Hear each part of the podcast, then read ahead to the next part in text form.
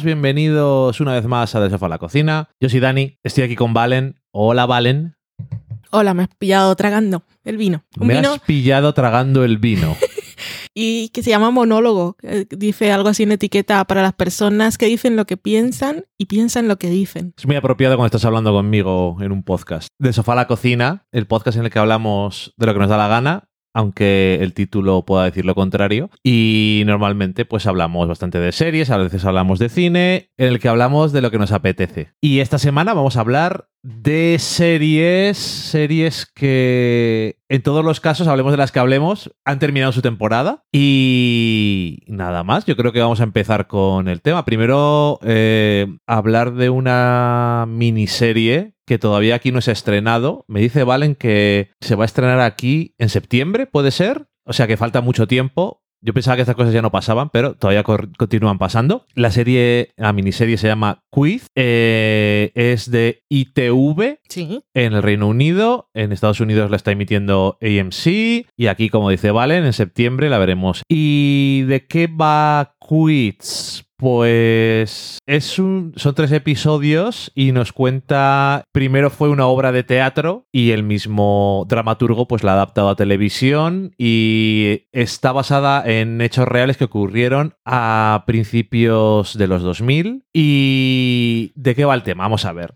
Todos seguro que recordáis eso de quién quiere ser millonario, el programa al concurso en el que un concursante se ponía en medio del el plató con el presentador y le decía, esta es la pregunta, aquí tienes cuatro opciones y si no sabes cuál es la respuesta, pues tenías varios comodines. Y mm, eh, este programa eh, se emitió en el Reino Unido cuando se creó y fue un auténtico éxito. Luego se ha visto en muchísimos países del mundo. Incluso puede que alguno se acuerde también de que basado en esto estaba la película Slumdog Millionaire, que era la versión de la India. Y en este caso lo que trata es que un concursante fue acusado de hacer trampas después de haber ganado el millón de libras, el premio máximo, y el programa le acusó, hubo juicios, como siempre, juicios de opinión pública también, y es un caso súper curioso, tiene un montón de actores que son bastante conocidos si habéis visto cualquier serie británica, francamente. Uno de los protagonistas eh, también le estamos viendo últimamente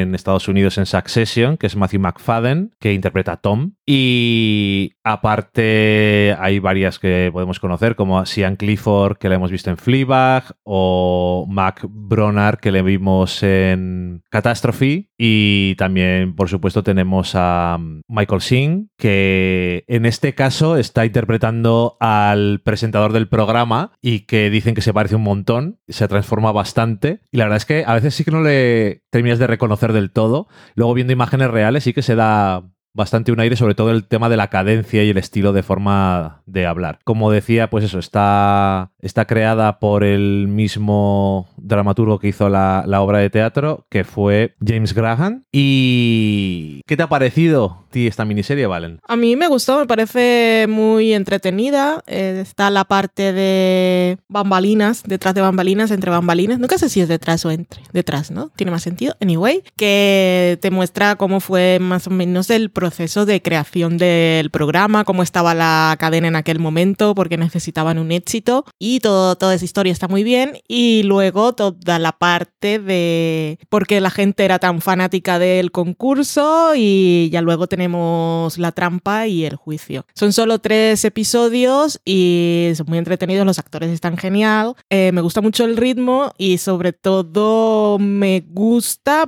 porque da para conversar, parece que no, que estás viendo pues una cosa entretenida y va sobre un concurso, tramposos o no, el juicio y tal, pero hay por cierto eh, la, la abogada también, que es... eh, de Peaky Blinders. en Peaky Blinders, que yo quiero que sea mi abogada en la vida. Que te, te da para hablar, eh, es que, uy, es que no, no sé, no sé cómo decirlo porque no sea spoiler. Es compli- Parece que dices, ¿cómo vas a decir spoilers de una cosa que ha pasado y puedes buscarlo? Pero si os interesa lo más mínimo la sí, serie. es que no, no era spoiler de lo que ocurre en sí, pero igual Sí, también. Pero, pero entiendo, cosas que te han sorprendido a ti viéndola, Mm, lo que más me ha gustado de la serie, aparte de todo lo que cuenta, es que nos sirve un poco para que pensemos cuando estamos viendo telediarios e incluso series documentales, que nos fijemos siempre en que todo tiene un punto de vista y que es muy fácil que, que nosotros pues nos subamos a la corriente de opinión porque el cerebro se puede creer lo que está viendo. Sí, desde luego es una miniserie muy curiosa porque Parece que decía el creador es como si fuera una película de atracos del género este de heist movies, pero de un concurso. Y entonces parece como muy directo y entretenido, y lo es, pero luego también tiene algunos tonos ambivalentes y cosas que te dejan el aire, sobre todo en el último episodio, que a mí me parece que te pone muy en perspectiva las cosas, como dices tú, todo tiene puntos de vista. Sí, la, serie creo que se hace más preguntas que, que darnos respuestas. Sí, sí. Y esas preguntas que se hace trascienden el tema del caso concreto del concurso. Y es lo que me parece interesante. Hmm. Creo que he redondeado lo que quería decir. Es lo interesante, pero aparte, el hecho de que sea este caso en concreto lo hace muy atractivo si te interesa la televisión por un lado y luego aparte es muy entretenido de ver cómo lo han hecho. Y todos los actores nos caen genial. Todos los actores están genial, nos caen estupendamente, como dices tú. Desde luego, si os cruzáis con ella cuando llega a España o antes estáis así navegando por internet y si os cae encima algún episodio, pues echadle un ojo porque la verdad es que yo creo que merece la pena. La vimos así un poco a ver qué pasa, un domingo creo, Hmm. Vimos los tres seguidos y yo creo que quedamos muy contentos con el resultado. La verdad es que está muy bien. Mira, hablando de cosas que están muy bien y te dejan un buen sabor de boca, la segunda temporada de What We Do in the Shadows terminó hace poco. Ya hablamos un poco así del comienzo, me parece. Y tengo que decir, creo que ya lo dijimos, lo dijimos la otra vez, que esta segunda temporada es como más, más redonda y sobre todo más graciosa, siendo una comedia. Que eso está bien, aunque ya estuviera bien la primera. Y ha tenido grandes episodios con tanto absurdez, desde las cosas de los las cadenas de correos electrónicos con el portátil Nandor y sus maldiciones, hasta por supuesto Jackie Daytona. A ti te ha gustado esta segunda temporada, te ha hecho muy feliz, yo creo. A mí me ha hecho supremamente feliz. Es, es la serie de, mm, la necesito hoy en cuanto sale y que empiezas a verla no, no decepciona nunca, es maravillosa, sonrisas, es tan estúpida y tan brillantemente estúpida es que me parece tan difícil conseguir hacer esos episodios tan brillantes y magistrales a partir de premisas tan tontas. Ya no es solo el absurdo, es que son tonterías, son tontadas. Es que le dice al señor de FX, le dice, cuéntame la, premisa de la sinopsis para ir creando pantallas de los episodios. Y dice, abre el ordenador después de un mogollón de años y se encuentran un email de esos de cadena de que le va a caer una maldición. Y dice, a ver, eso ya no hace gracia. Eso es, eso, no le puede hacer gracia a nadie, eso ya está pasado de moda, eso es una tontería. No, no, brillante. O lo del palillo, es que yo lo del palillo no lo voy a superar en mi vida, lo voy a recordar. En mi lecho de muerte, cuando me muera, voy, a recordarlo y me voy a morir con una sonrisa, estoy segura. ¿Y con un palillo en la boca quizás? No, eso no. Yo a lo mejor, si es eso, si estoy allí y no me he ido antes, me pondré un palillo en la boca y dirás, ¿quién eres? No, cuando entonces te lo quitas y digo, has sido tú todo este tiempo. Eso es. en fin. Es maravilla. Que aparte de, que tiene su cosa muy concreta de episodio de la semana y su tontería de la semana, muy bien llevada, por cierto, que también mantiene la, la serialización y lo hace muy bien, porque para todo lo de Guillermo estuvo presente en toda la temporada, pero para el último episodio te vuelven ahí a dejar con cliffhanger y le vuelven a dar a él el protagonismo que se merece, porque todos somos Guillermo. Y, y, lo de Colin Robinson esta temporada, la muñeca de Nacho, yo quiero una. Es, esta serie es, divina. O sea, si no la habéis visto, vedla. Y si la habéis visto, ya sabéis que la tenéis ahí cuando necesitéis para volverla a ver. Porque eh, el otro día estábamos, alguien me estaba comentando en Twitter, porque justo había salido la crítica que publiqué en Fuera de Series y yo estaba poniendo GIFs. Y, hablamos del palillo y dijimos, vamos a ver otra vez el episodio. Creo que fue Vanessa lo que lo comentó, que había vuelto a ver el episodio. Y, lo volvemos a ver otra vez, es que es, oh, qué grande, qué maravilla. Qué gran absurdor. Qué regalo de la vida, tan necesario en estas épocas. Desde luego. Y por lo visto, muy memorable, además. No, no se te olvida, se te queda ahí. Así y lo, de Colin Robinson con las varias cuentas de internet troll para drenar energía. es que es, es tan, por supuesto, es así como nos matan. Cuando te pones a discutir con gente, con troles, con gente que tienen un seguidor o 20 o 30 o gente que solo llega a molestar y te pones a discutir, eso es, estás gastando años de vida, eh, te salen arrugas y eso te están drenando la energía, porque todo eso, todo eso se pierde y, en fin, maravilla. Tiempo perdido, desde luego. Eh, lo que yo creo que así en general no ha sido tiempo perdido ha sido la tercera temporada de Killing Eve. Valen, empieza tú. ¿Qué te ha parecido la tercera temporada de Killing Eve? La tercera temporada de Killing Eve, eh, en este caso el tráiler que salió para promocionar el estreno anticipado de Correcto. la tercera temporada, que aún estábamos ahí, uf, se estaban retrasando todas las series, dijimos, igual Killing Eve, no, no han dicho nada, no ha salido el tráiler, eso es que no tienen toda la temporada grabada y no me van a dar Killing Eve y voy a sufrir. Pues no, sacaron su tráiler para decir, no solo volvemos, sino que volvemos antes, para haceros felices. Y el tráiler era una sucesión de planos de gente gritando. Y te pone histérico eso de esto, de todo. ¡Ah! sale Villanelle cantando ópera en, un- en una ventana. ¡Oh! y todo. ¡ah! Gritos, un grito detrás de otro. Y eso fue la temporada de Killing Eve. Una histeria. Gritos, cosas que pasaban constantemente, no sabes por dónde te da el aire, pero ahí están. Eve y Villanelle, que por ellas hasta el fin del mundo y, y, am, yo la disfruté mucho. El quinto episodio para mí está ya entre los mejores del año. Me da igual todo lo que estrene después. Yo cuando veo un episodio, yo empiezo a ver mis episodios, Lo empiezo a sé. hacer mi lista.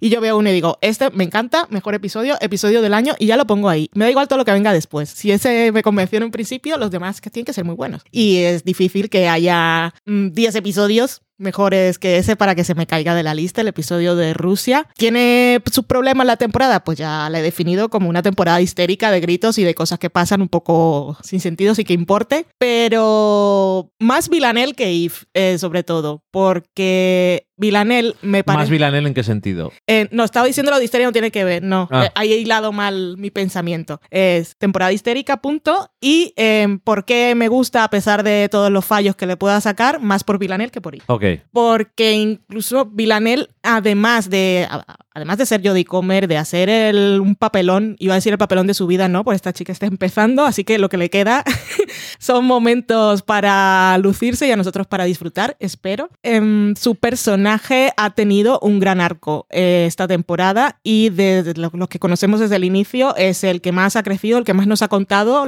o la que más se ha explorado a sí misma y está en un punto diferente del que, del que la conocimos. Extrañamente, porque parece que sería el personaje que tiene Sí. Potencial para cambiar. Sí, y que igual no hacía falta que cambiara porque es un atractivo, Sí. tiene un magnetismo tan fuerte que el espectador va a seguirla viendo, haga lo que haga. Es como la fuerza de la naturaleza Correcto. alrededor que se mueven humanos. Y sin embargo, es un personaje muy interesante, muy complejo y en esta tercera temporada ha tenido momentos de introspección y de, no sé si crecimiento, pero que claramente no está en el mismo punto del primer episodio de esta temporada y tampoco está, y está muy lejos de, de cuando la conocimos en la primera. Así que me parece muy interesante lo que, lo que han hecho con ella y lo que ha hecho Jodie Comer con su personaje, porque Eve, a pesar de todo, si nos ponemos a analizar lo que es el el quid de su cuestión está estancada en la primera temporada con las mismas cosas, el mismo conflicto y sus mismas obsesiones. Está todo como ahí que no. Parece que a lo mejor para la cuarta temporada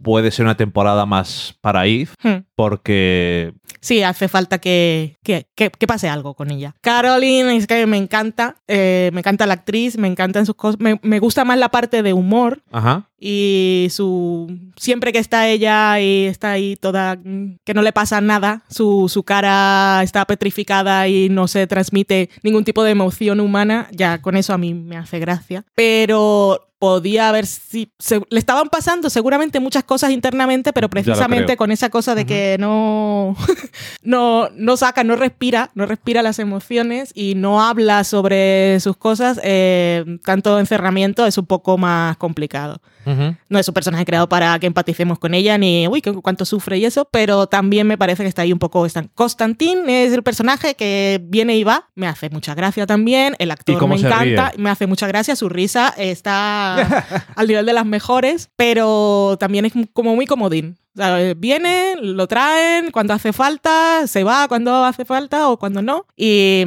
pues no sé. Y ya veremos qué pasa. Esta cuarta temporada, por supuesto, renovada. Tendremos una nueva showrunner que tampoco ha hecho, ha trabajado, ha escrito un guion por aquí y un guion por allá, pero tampoco tenemos como una idea de qué tipo, qué tipo de cosas escribe o qué tipo de cosas le interesa. Así que no sabemos cuál va a ser el enfoque porque cada temporada es un poco pues fruto de la mano que le está escribiendo. Y es una cosa complicada. Me parece un ejercicio a nivel de detrás de cámara súper guay que Philly Waller Bridge ha decidido, yo tengo ya mi vida hecha, tengo ofertas por todos lados. La primera temporada ha estado muy bien y lo que vamos a hacer ahora es cada temporada una persona Darle nueva. oportunidad a gente. Y eso es maravilloso y genial, pero bueno, luego no sabemos con qué tono de serie nos vamos a encontrar. Sí. Pero con esos personajes y esas actrices, por muy mal que lo hagas, eh, siempre, va, siempre vamos a disfrutar, o es mi caso. Sí, hace... Yo me cuesta pensar en una serie que haya visto que se sostenga tanto en lo que te gusta, lo muchísimo que te gusta, como las actrices o los, actores protagonistas interpretan a sus personajes, casi más, casi que los personajes a veces. Y yo creo que de lejos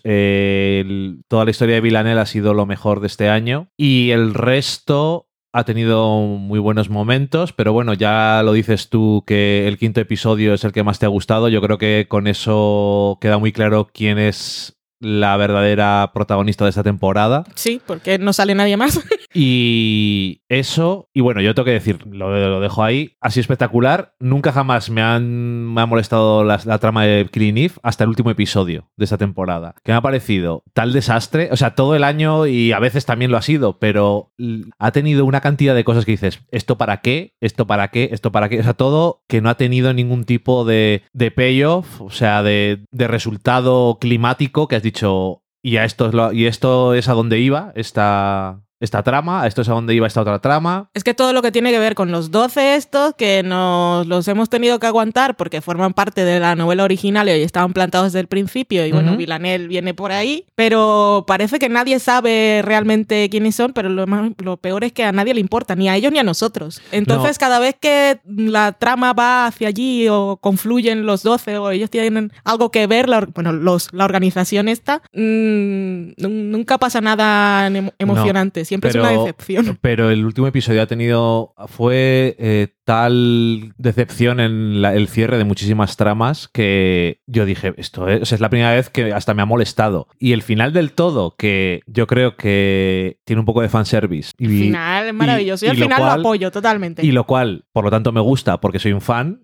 y me ha dado servicio, por lo tanto me gusta, aunque no sé si está hecho técnicamente no por ellas dos lo mejor que podía haber sido hecho, pero lo que sea. Me da igual porque creo que eh, deja bien para que la cuarta temporada la nueva Surrunner diga, vamos a hacer otra cosa. Como dices tú, todavía quedan un montón de cosas que se van a meter en el camino, pero espero que tengan una buena idea. Mm. La voy a ver igualmente, no... O sea, lo que tiene que pasar en esta serie para que yo diga, voy a dejar de ver Killing Eve, no sé qué es lo que tiene que ser. O sea, ni, se me ocurre. Lo único que podría pasar para que yo dejara de ver Killing Eve es que no estuvieran Eve, Villanelle y Carol. Las tres, que no estuvieran las, las tres. Que no estuvieran las pues tres. Yo, y eso no va a pasar. Yo no quiero ser Agorer, pero igual Villanelle y Eve Eve es la protagonista de la serie, pero se llama Killing Eve. Eh, igual la serie se acaba... No, digo, me puede faltar una. Por ejemplo, ah, Caroline me puede faltar. Sí. Pero que no estén las tres sería la raza.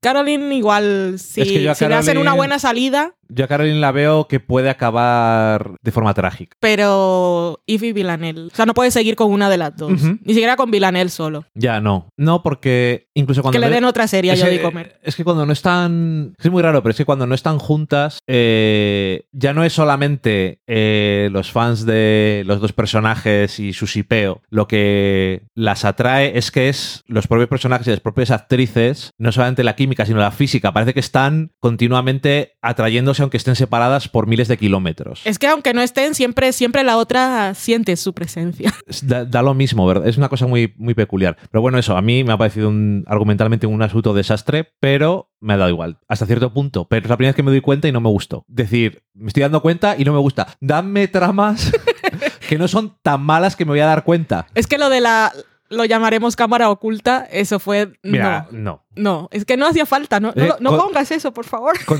es, es totalmente, es totalmente innecesario porque realmente no sirve. Al final, y creedme que lo he pensado, yo creo que al final no sirve realmente un propósito para cómo se, desen- cómo se desarrolla todo, toda la trama. Entonces, bueno, whatever. Killing Eve, Jodie Comer le tienen que dar también Tonys y Oscars. Sí, Aunque eso. no toquen. Y mira, una temporada también curiosa, que además se ha quedado cortada por las cosas de Hola, ¿qué haces? Estamos en una pandemia. Es The Good Fight, que es una también de nuestras preferidas. Y este año tenía la premisa de que el bufete ha sido comprado por una entidad superior y están... Literalmente. Sí, están bajo ahí eh, el paraguas de, de una empresa más grande, de un conglomerado, llámalo X, y luego estaba la trama de los jueces y demás. ¿Hasta qué punto ha sido todo resuelto o tal? Ninguno. Ninguno. O sea, quiero decir, claramente le queda, le quedaban muchas cosas que explorar, y aunque fuera una temporada corta como suelen Mm. ser, le hacía falta dos o tres episodios para terminarlo todo. Literalmente. Literalmente. Pero hasta cierto punto también da igual. Porque yo creo que. O sea, no da igual porque me hubiera gustado ver más. Pero The Good Fight también creo que ha cogido una buena idea de qué es lo que es la serie y su estilo de empujar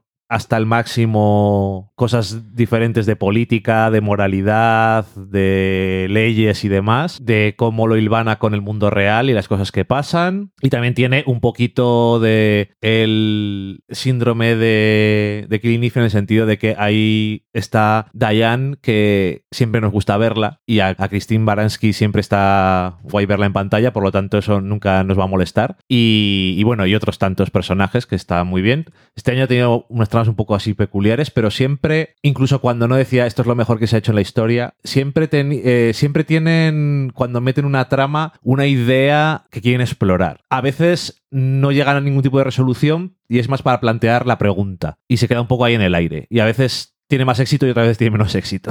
Pero no sé, me ha parecido bastante interesante. Eh, da un poco de pena porque cuando no puede culminar a niveles argumentales, pues se queda un poco todo en el aire y tampoco tienes una imagen muy estupenda de, de la temporada porque no han terminado. Entonces, bueno, da un poco de pena. Pero bueno, ¿a ti te ha gustado? Me ha gustado porque me gusta The Good Fight, pero Pues eso. La, he, la he olvidado ya. O sea, no, claro, se ha quedado truncada. Esto es un poco como cuando hubo la huelga de guionistas. Hubo temporada, Sí. creo que era la segunda de Breaking Bad, que todo queda como un poco, mira, esto, esta- esto tuvo que ser así, vamos a olvidarlo, no podemos juzgarla como temporada completa porque no lo es. Y, y así, con esa idea me quedo. Que ha- había lo, lo más interesante de toda la temporada que me parecía a mí era la idea aquella del memo misterioso Ajá. y toda esa cosa de las leyes secretas y todo eso me parecía súper interesante porque tampoco lo conocía. Sí, pero que es muy curioso, ¿verdad? Cómo hacen esas. Cuando se inventan cosas Mm. suyas y luego empiezan a decir cosas que han pasado en el mundo real y encajan con la realidad de una forma que es muy curiosa. Y no sé, ver a los personajes navegar. Eh, tengo que decir que el primer episodio de The Good Fight, a mí, de esa temporada, a mí sí me ha parecido una de las cosas más interesantes que he visto este año. Sí, el primero está muy bien. Porque. Quizás es el mejor de todo. Probablemente yo No, creo quizá que no, estoy segura. es el más memorable, desde luego. Seguro que a alguien le parece memorable el último por ciertas cosas, pero A mí, a a mí me parece, no me parece- Como- y para cerrar la temporada me parece que es un, es un tono muy, muy loco y es un poco tono Sí. histeria también de Killing Eve porque han terminado ahí una cosa un poco que un poco paródica, eh, Sí. no, por lo que estuviera ocurriendo, porque el caso es real y justo coincidió que salió el documental de, de, Netflix, me de parece. Netflix, que siempre The Good Fight ahí, sé cómo lo hacen, bueno, con mucha preparación, pero como era como un poco de humor y un poco de cosa de detective y de Sí. espías, pero de mentira, eh, para un tema tan serio, que queda ahí en un poco, un tono un poco raro. Es, es raro porque era el último episodio que tenían grabado, Hmm. pero claro, ¿qué es mejor? No usarlo y meter las cosas necesarias para que la trama se cierre, un, entre comillas, se cierre un poco más en otros episodios. No sabes exactamente cómo hubiera sido la mejor forma de Es que es este, porque el anterior es el de. Es que no me acuerdo cuál era el anterior. El anterior es el del. El de las deportistas. Es que igual sí. Es que ese para cerrar habría sido más Un poco, complicado. un poco bajona también.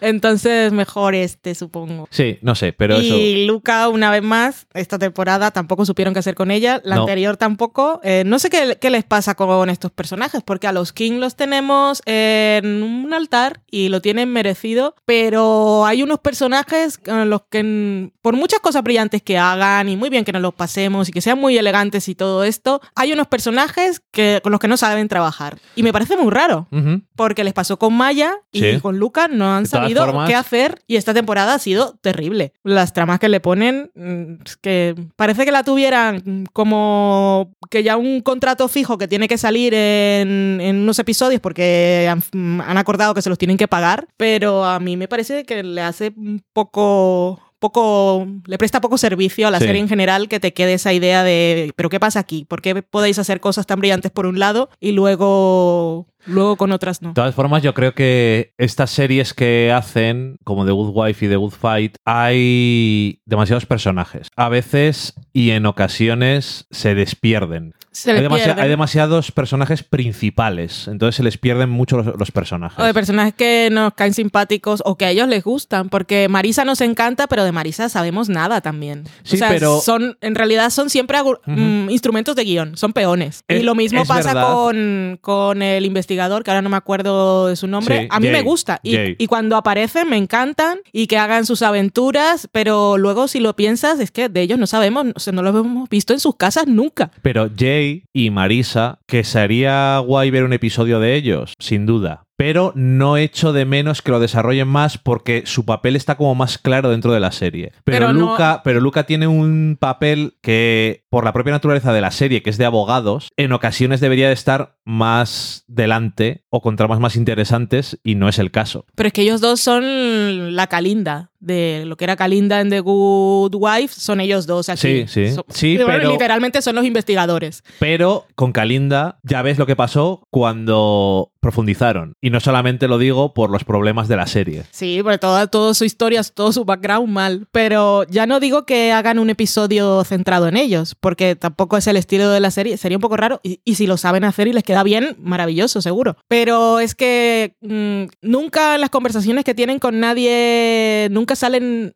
nada personal. No quiero que me cuentes ni cómo era tu infancia, sino saber algo de lo que son fuera de estar en la oficina, que siempre los vemos en esas paredes trabajando, trabajan genial, son unos trabajadores estupendos, son súper listos y comparto sus ideologías de vida, todo maravilloso, pero no son personas. Bueno, hasta cierto punto. Yo creo que dependiendo de los episodios, yo creo que a lo largo de estos cuatro años hemos visto suficiente cuáles son sus opiniones y sus posiciones en muchos, en muchos temas que han saltado y que han cruzado. Es lo que estoy diciendo, siempre ahí en el trabajo. Pero entonces, si vas a verles en casa, tienes que hacer un episodio que es más dedicado a ellos. No, pero una escena podrían haber tenido. Estoy diciendo lo de ver en casa, pues, estoy hablando del concepto. Ya, de que solo son, eh, son un mueble. No, si no, si no te lo. O son un ordenador que funciona muy bien. No estoy en. O sea, estoy, eh, estoy de acuerdo contigo en que lo son. Lo que pasa es que me sirven tan bien en el papel que tienen que me da la sensación de que si, se, si hubiera más, acabarían difuminándose o metiéndose en tramas como las de Kalinda con el exmarido y cosas de esas que me parecían un desastre. No sé, igual estoy diciendo, nada, déjales ahí, que no hagan nada más. Y suena un poco mal, no lo sé, ahora que me estoy escuchando a mí mismo. Es que me gustan los personajes, pero es que les usan tan bien haciendo lo que hacen que es que no sé. Tengo miedo de que si los usan más les estropeen. No lo sé. Igual es una tontería, sin sentido. No, yo solo estoy ahí diciendo que los Kim muy bien, pero también veamos un poco Mm. lo que hacen mal. Pero yo, que eso que te digo, yo creo que tiene demasiados personajes. En Evil hay muchos menos personajes. Y se centra mucho más en los personajes, valga la redundancia otra vez, pero eh, les da más, más vidilla. Aquí hay tantos personajes al final que es que yo creo que se les va de las manos. No tienen suficiente tiempo para hablar de todo, ni saben cómo hilvanar a todos los personajes en todas las tramas para que sean importantes. Y que no digo que sea fácil, pero no sé. Sobre todo en temporadas tan cortas como las de The Good Fight, cuando tienes una temporada como las de Network, pues tienes muchísimo más espacio y a lo mejor te da para más hueco. Eh, No lo sé, esto es todo tonterías. Y a ver cuando vuelvan, si consiguen cerrar, ya no digo las tramas que han quedado abiertas, que por supuesto las continuarán, sino que se les van dos actores de los principales. ¿Y cuáles se van? Eh, si, a- si alguien considera la información spoiler, pues en este momento lo marcaré como spoiler para que lo saltéis y bajad del micrófono eh, el audio. Sigo hablando, lo podéis bajar ya eh, unos 30 segundos si queréis. Se van del Roy Lindo, que es el, uno de los, de los jefes, el, que no me acuerdo ahora el nombre del personaje, de los, de los jefes originales, de los socios, perdón. Y mm, son tres socios, Diane, eh, Liz. Liz y el otro, pues él. Él se va y se va Luca. Ok, de todas formas, como decían en lo de TV Top 5, que a las series de los Kings se le van muchísimos personajes. ¿Sabes qué está pasando ahí también al fondo? Y tampoco, intentaba, tampoco intentaban profundizar mucho en ello, pero decían, algo habrá, porque en The Good, Fight, en The Good Wife también pasaba. Personajes desaparecían, luego les echabas de menos. No estaba No. seguro, la verdad es que no. No. Pero los personajes, porque Maya, Ya. que has dicho tú antes, a mí el final de Maya como historia no me disgustó porque me dio tanta pereza la parte de antes que ya eh, te cansabas, Mm. pero el final ni me disgustaba, si te digo la verdad. Pero se veía claramente que el personaje se tenía que ir y da un poco de, de cosa. Y bueno, a ver qué hacen con los demás. En fin, pues nada, ahí está. Y nada, pues ya veis, un programa muy cortito que yo me acuerdo que antes decía, eso si algún día te dijeran, tenéis que hacer de sofá a la cocina en la radio, nunca podríamos meterlo. Claramente podemos. Lo que pasa es que no sabíamos. No sabíamos. Y eh, también decimos que este programa lo hemos hecho un poco para ponernos otra vez en, A la- ritmo. en la rutina, disciplina de grabar cada 15 días, porque dijimos, no hemos visto mucha cosa, no tenemos nada que contar, pero vamos a grabar igual y a saludar. Y eso hemos venido a hacer.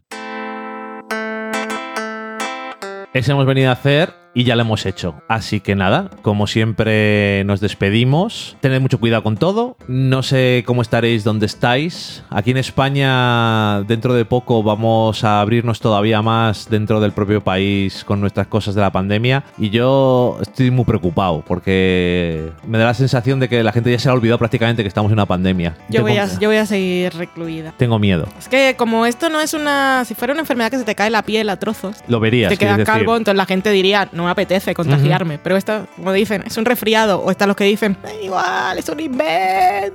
¿Hay pruebas? ¿Vosotros conocéis a alguien que se haya muerto? Yo no. ¿Dónde están las autopsias? Eso. Eh, hombre, no sé, yo prefiero que se me caiga el pelo a morirme. Y tú, pues bueno, tienes la suerte de poder continuar con tu reclusión, Hmm. con tu confitamiento. Confitamiento. Pero hay otros que tenemos que salir de Ya. casa y atender al público Eso, a cuidado cientos mucho. de personas a la semana. Y yo me preocupo, pero yo tengo todas las precauciones del mundo, porque ya sé yo que hasta que no haya una vacuna para esto no hay nada que hacer. Hmm. Así que nada, que no vamos a quedarnos aquí con un de bajona para terminar el programa. Voy a deciros las advertencias de Valen de siempre. Mm, No paséis calor, no paséis frío, si llueve sacad un paraguas. Y cuidado cuando estéis planchando. Ah, puede bueno. caer un rayo. Madre de mía o sea, de mi ¿cómo corazón. es 2020 con todas pandemias aparte y todas las cosas malas que están pasando? Que lo más importante, por lo que recordaremos 2020, no es saber que a Sharon Stone le cayó un rayo mientras planchaba, que supimos que Sharon Stone plancha.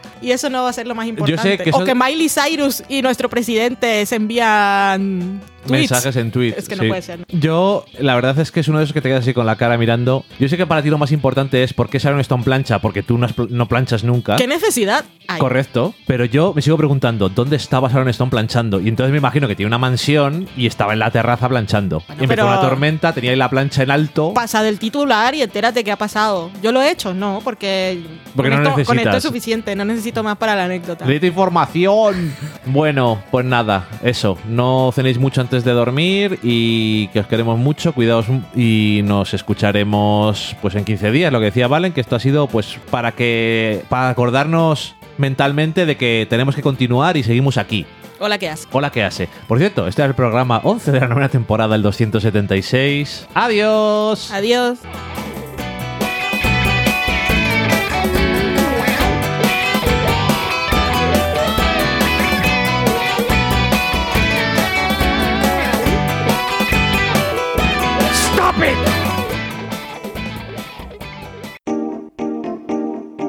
Acabáis de saborear un programa del podcast del sofá a la cocina. Para prepararlo hemos usado los siguientes ingredientes. Dani, una Valen y una licencia Creative Commons, reconocimiento no comercial, compartir igual. Cuando tenemos los ingredientes los picamos muy finos, los dejamos pochando en una sartén y cuando estén caramelizados los mezclamos con la licencia Creative Commons que, cuidado, no admite uso comercial de la obra original ni derivadas que se tienen que distribuir con la misma licencia que la original, siempre citando a los creadores. Después de 10 minutos, condimentamos la mezcla con iTunes, iBooks, Twitter y un poco de Facebook.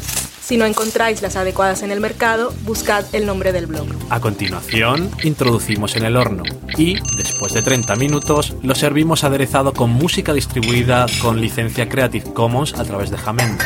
Al final del post correspondiente vienen especificadas concretamente. Si tenéis alguna duda con respecto a la receta o a cualquier otra cosa, podéis preguntarnos a través del correo electrónico del sofá a la cocina gmail.com. Buen apetito.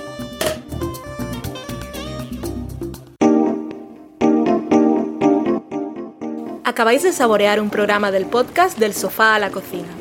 Para prepararlo hemos usado los siguientes ingredientes. Un Dani, una Valen y una licencia Creative Commons, reconocimiento no comercial, compartir igual. Cuando tenemos los ingredientes los picamos muy finos, los dejamos pochando en una sartén y cuando estén caramelizados los mezclamos con la licencia Creative Commons que, cuidado, no admite uso comercial de la obra original ni derivadas, que se tienen que distribuir con la misma licencia que la original, siempre citando a los creadores. Después de 10 minutos, condimentamos la mezcla con iTunes, iBooks, Twitter y un poco de Facebook. Si no encontráis las adecuadas en el mercado, buscad el nombre del blog. A continuación, introducimos en el horno y, después de 30 minutos, lo servimos aderezado con música distribuida con licencia Creative Commons a través de Jamendo. Al final del post correspondiente vienen especificadas concretamente. Si tenéis alguna duda con respecto a la receta o a cualquier otra cosa, podéis preguntarnos a través del correo electrónico del sofá a la cocina gmail.com. Buen apetito.